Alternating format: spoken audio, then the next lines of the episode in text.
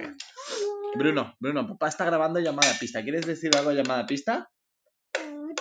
Sí. ¿Qué quieres decir? Di- Hola. Vale.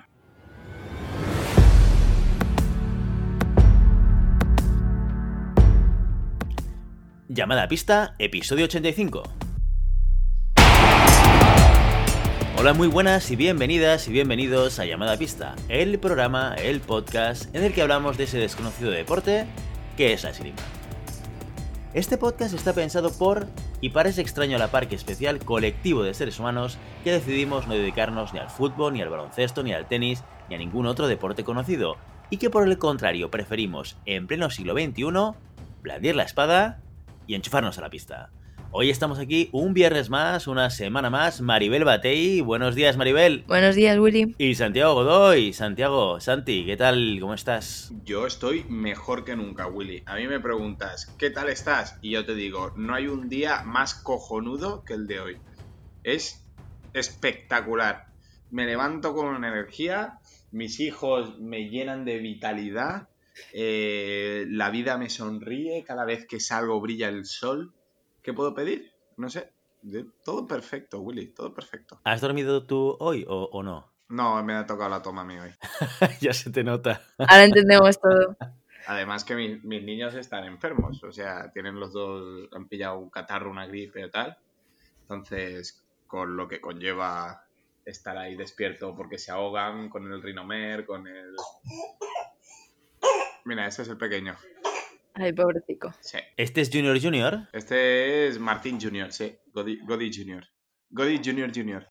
Bueno, pues acostúmbrate porque te queda recorrido aquí, ¿eh? Yo recuerdo en las peores navidades de mi vida, eh, Willy tenía, debía tener dos, tres años y, y fue, el, se pasó todo el invierno enfermo, o sea, empalmando, eh, con constipados, fiebres, tal, y además contagiándonoslo a nosotros. Lo contagiaba Sofía, luego Genia, luego yo, o sea, fue un círculo no virtuoso, vicioso de enfermedad que fue pasando de familiar a familiar durante todo el invierno, tío.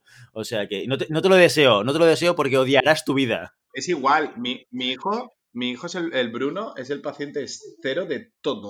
O sea, el tío nos ha, nos ha jodido, nos ha jodido a todos. Porque aparte, coge ahora, roba los chupetes de su hermano, se los pone, se los quita él, se los pone en la boca, no sé qué, no sé cuánto. Tienes un hijo que es un arma biológica, ¿eh? Ten cuidado. Mi hijo es un arma en toda regla, está, está prohibido en siete estados. Sí, sí, solo falta que le pongas unos NEPs. Y ya, vamos, lo meten en la cárcel.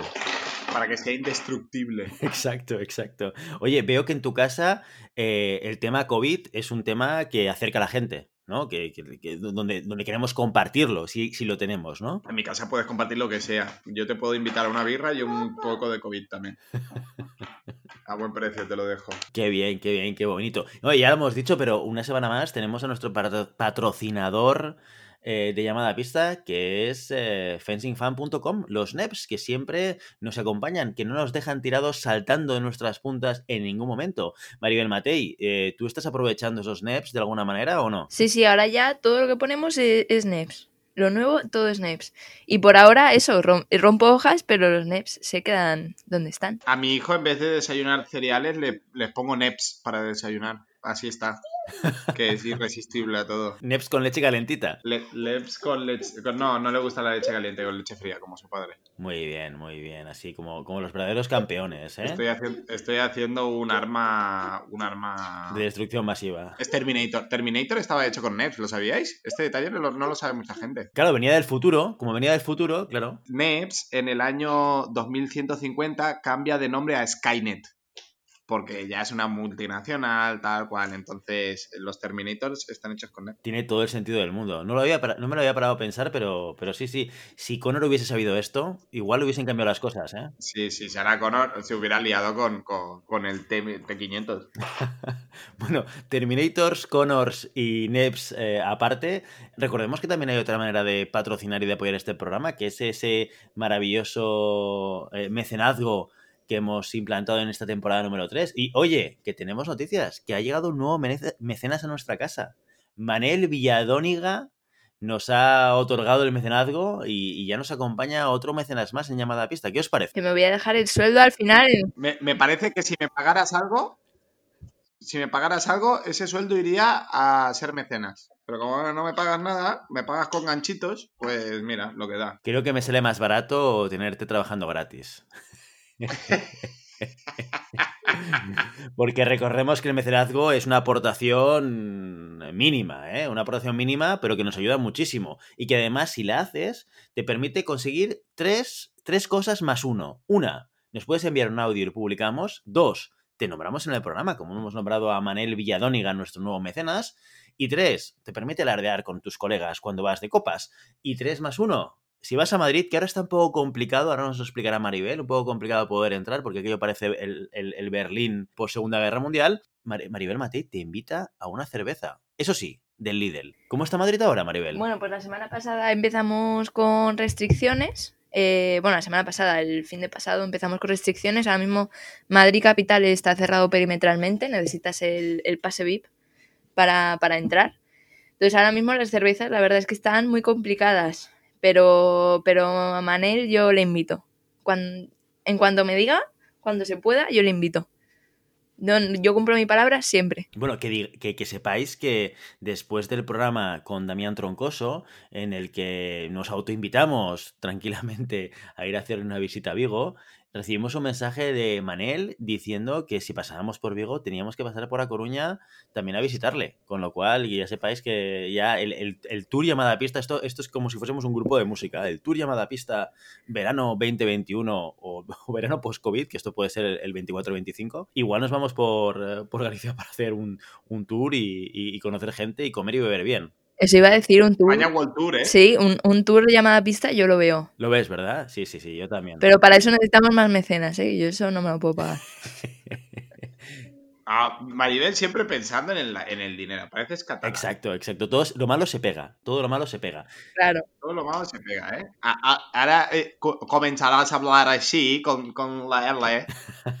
que para pagar los peajes, tío, solo con eso. Pero también hay que decir una cosa, Maribel es una mujer joven y como mujer joven y aventurera se puede mover con la mochila, caminar. Yo ya soy un tío mayor y yo ya necesito, pues no sé, ir en primera clase en, el tren o, en el avión, ir, ir con coche alquilado. Ya es otro nivel, ya es otra cosa. ¿Eh? Así que sí, que sí que es verdad que necesitaremos muchos más mecenas para, conseguir que la parte más mayor de este programa se pueda desplazar con las necesidades eh, y las comodidades necesarias para poder hacer. Es una locura, es una locura porque yo me siento igual que tú y soy bastante más joven. Sí, tú, yo creo que te has hecho mayor de repente con el segundo hijo. ¿eh? Acabas de, de perder como 5, 6 o 10 años de vida. Lo que pasa es que todavía no lo sabes, ¿eh? Todavía piensas que esto se va a pasar. Todavía piensas que igual un fin de semana descansando vas a recuperarte. Esto ya no se recupera, Santi.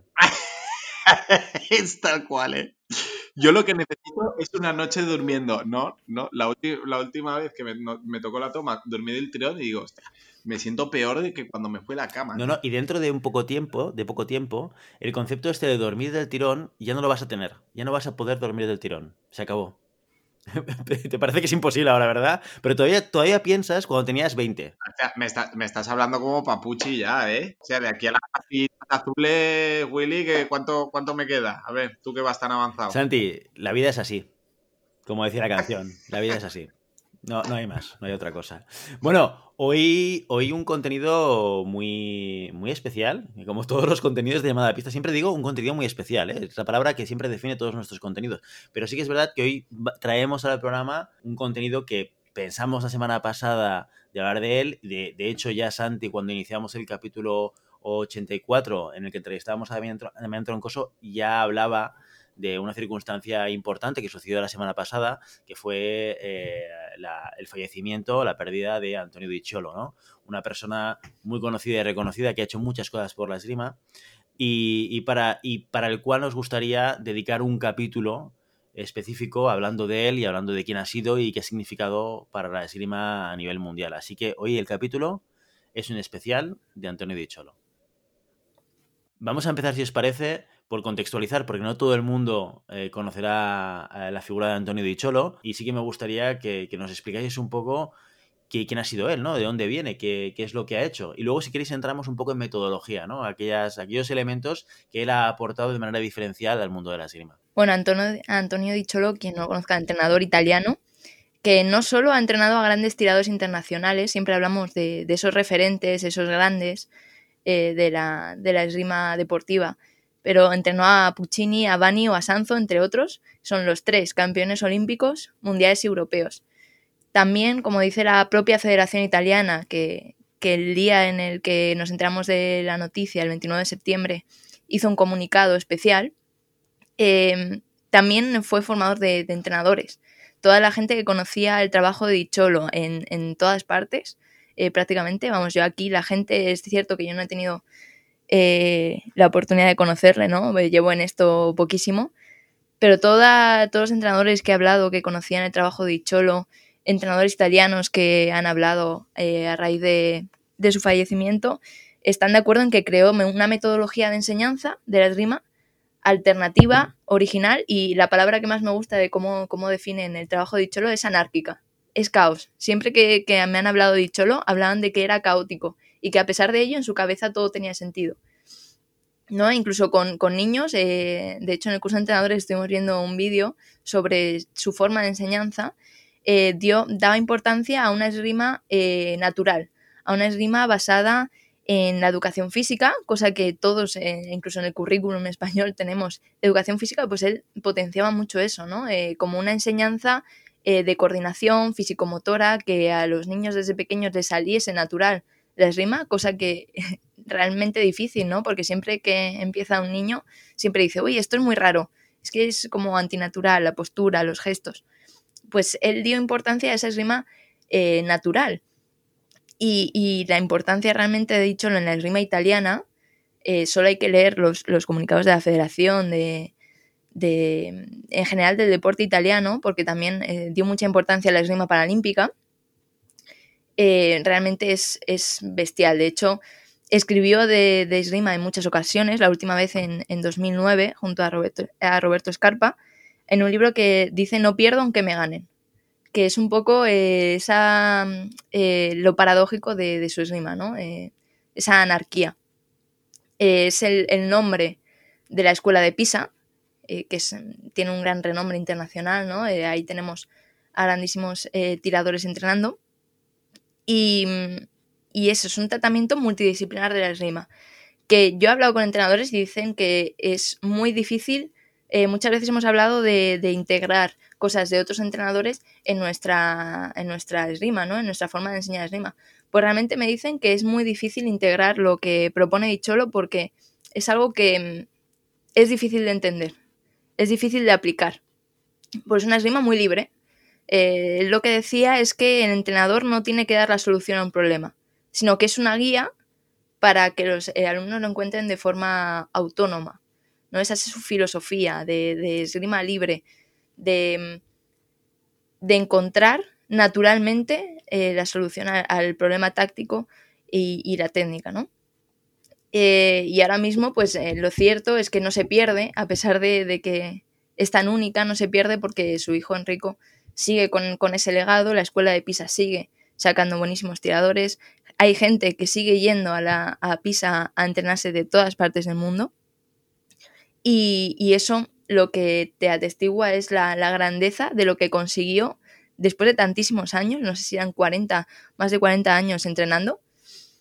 Em, es la grandeza que consigue Dicholo en la esgrima italiana, por supuesto, porque en, Italia obviamente es más leyenda aún, pero la esgrima internacional le debe mucho a, ha Dicholo. Al final, al final nosotros, todos los entrenadores, o quien más, que menos, lo que busca es tener una, un sistema, ¿no? Un sistema que entienda, un sistema que dé solución eh, táctica, una solución táctica, porque yo entiendo los sistemas como eh, métodos de em, solucionar problemas. Pues un sistema es, un, es, una manera de interpretar eh, los problemas que pueden ir surgiendo en una pista, ¿no? Entonces, mi sistema lo que hace es ordenar de manera que yo pueda enseñar con una coherencia a solucionar problemas, ¿vale? Entonces, eh, el sistema puede venir impuesto o el sistema puede venir creado.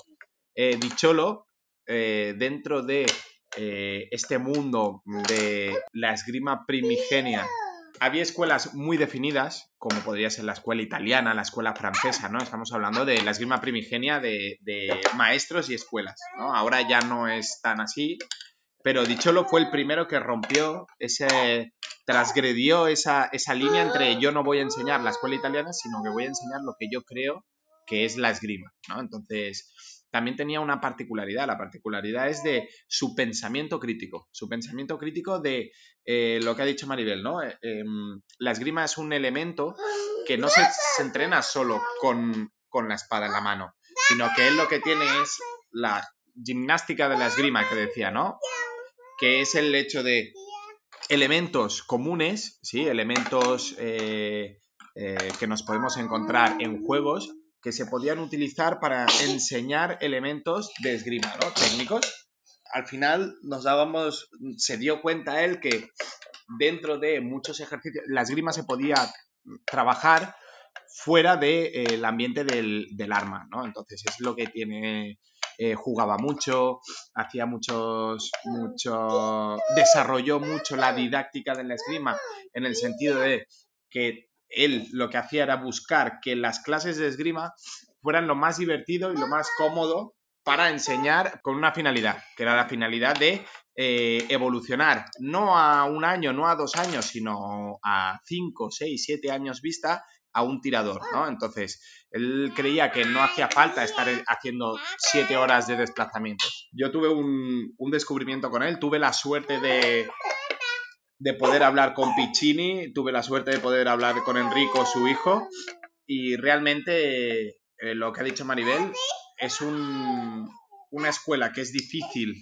de entender, es muy difícil introducirlo en un sistema en el cual no es común, pero que ha conseguido grandes cosas y sobre todo ha conseguido que todo el mundo que ha entrenado con él y todo el mundo que ha hablado con él de esgrima no haya sido indiferente y eso es muy difícil de conseguir ahora. Y además lo, lo que decíamos antes, yo creo que una de, las grandezas, es verdad que yo ahora mismo en, el mundo de entrenadores, pues acabo de entrar, eh, no conozco eh, mucho, la verdad, pero una de las grandezas es que era capaz de sacar eso, un campeón olímpico, pero luego eh, hay vídeos de él jugando las chapas con niños, con niños de su escuela, de, de, de la cantera, digamos, ¿no? Entonces, esa, esa cercanía o ese no olvidar eh, esa, primera edad donde se empieza a aprender la esgrima y que lo haga de forma tan natural, tan divertida, me parece que los niños aprenden, eh, es verdad que de forma caótica, digamos, si lo entendemos desde un punto de vista como eh, reglado, ¿no? Estricto de, pues primero aprenden esto, esto, esto, es difícil de, entender si, si, lo ves, ¿no? Pero a la vez ves que los niños aprenden sin darse cuenta prácticamente con juegos y de ahí eh, yo creo que muchos entrenadores han aprendido mucho de cómo trabajar con niños y de cómo trabajar con niños la esgrima, que a priori es algo muy disciplinado, que, puede incluso aburrir, eh, pues eso, el típico ejercicios de desplazamientos de dos horas de desplazamientos, es trabajar con los niños la, esgrima a través de, de, juegos. Entonces yo creo que esa, esa mm, didáctica lúdica eh, nos puede enseñar mucho a todos y seguirá enseñando, eh, aunque no esté, y la escuela de Pisa seguirá siendo puntera eh, en base a todo lo que él creó. Es una, es una pasada porque realmente ese sistema de trabajo lo ha redefinido muy bien Maribel. O sea, podría llegar a ser caótico, ¿no? no ortodoxo.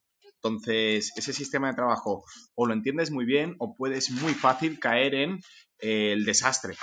Entonces, la gran cualidad de Dicholo o el, gran acierto de la escuela de Dicholo fue que todo ese caos siempre tenía un, objetivo. Entonces, hablando un día con Piccini, me decía que la, primera vez que él fue, llegó a entrenar con, con, eh, Antonio, eh, era como una locura. Porque claro, no entendía lo que pasaba, no entendía lo que hacía, tal. Y poco a poco, después de, de muchos años y después de empezar a él a dar clases en la escuela de Pisa, se dio cuenta de que todo, todo, por más, la locura más absurda que se le podía encontrar dentro de, su entreno, eh, tenía un sentido y tenía un objetivo. Ese es el tema. Entonces, yo siempre en las clases de, de entrenadores siempre digo lo mismo, la coherencia es la base de cualquier sistema. Entonces, por más eh, extravagante que pueda ser, si tiene una coherencia, tu sistema podrá llegar a ser perfecto. Perfecto en, los términos que planteas tu sistema, ¿no? Pues dicho lo consiguió, que, este, que esta situación tan extravagante, convertirla en un sistema y este sistema que fuera efectivo.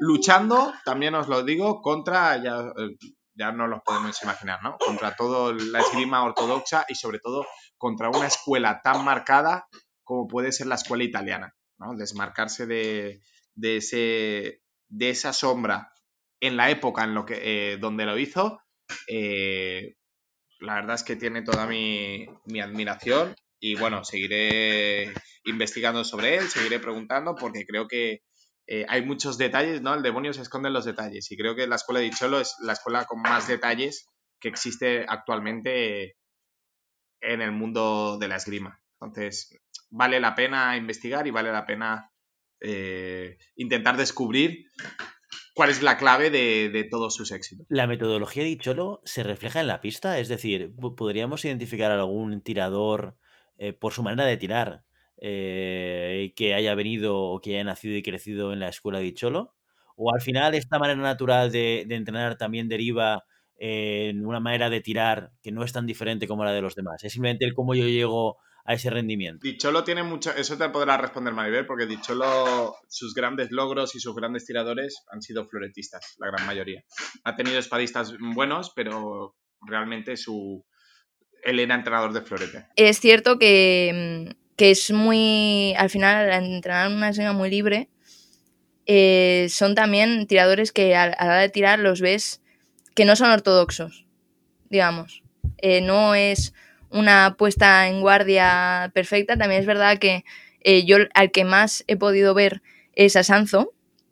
Y, la rima cuando, cuando tiraba Sanzo, especialmente antes de que cambiase el tiempo de, los aparatos, tal, era muy diferente a la, que, a la que vemos ahora, ¿no? Pero sí que es cierto que ves que es diferente, que es eh, más libre, que, que no es tan eh, rígido como podemos ver ahora a ciertos eh, tiradores italianos. Realmente yo creo que más que, los grandes éxitos, porque realmente los italianos obviamente se enorgullecen de ello, pero siempre ponen el punto fuerte de Dicholo en, ese, en esa metodología, en ese camino. O sea, aquí muchas veces hablamos a los entrenadores por los logros que hacen sus, sus alumnos. Y yo esto siempre lo tengo un poco en cuarentena.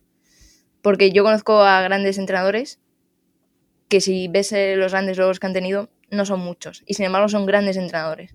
Y merecen eh, toda la, consideración, ¿no? Entonces, en el caso de Cholo especialmente, más allá de, de, la gente que entrenaba y que sigue entrenando, por ejemplo, Martina Batini, que alguna vez lo hemos mencionado también en el curso de entrenadores, a Batini, Em, también es de Pisa, una grandísima tiradora. No es la número uno de, Italia, pero eso no desmerece que haya llegado hasta allí. Entonces, eh, creo que centrarnos en ese camino, porque al final es lo que hace una escuela, no un tirador. Un tirador solo puede salir a mucha gente, pero una escuela que se mantenga, que sea alternativa al resto, que es, lo más difícil en, algo que, sobre todo en el florete, que muchas veces lo decíamos en el curso de entrenadores, que es la técnica es esto, eh, las acciones son estas, eh, parece muy rígido, eh, esa metodología alternativa, el camino que se hace, que, hizo con Sanzo o que hizo con Buccini para llegar hasta ahí, me parece el mayor legado que puede hacer más allá de todas las medallas que, han conseguido estos tres y otros que, son un montón, ¿no? Pero ese camino es lo verdaderamente interesante y lo, como dice Santi, lo que tendremos que, escudriñar los que empezamos ahora a entrenar y los que nos interesa eh, la esgrima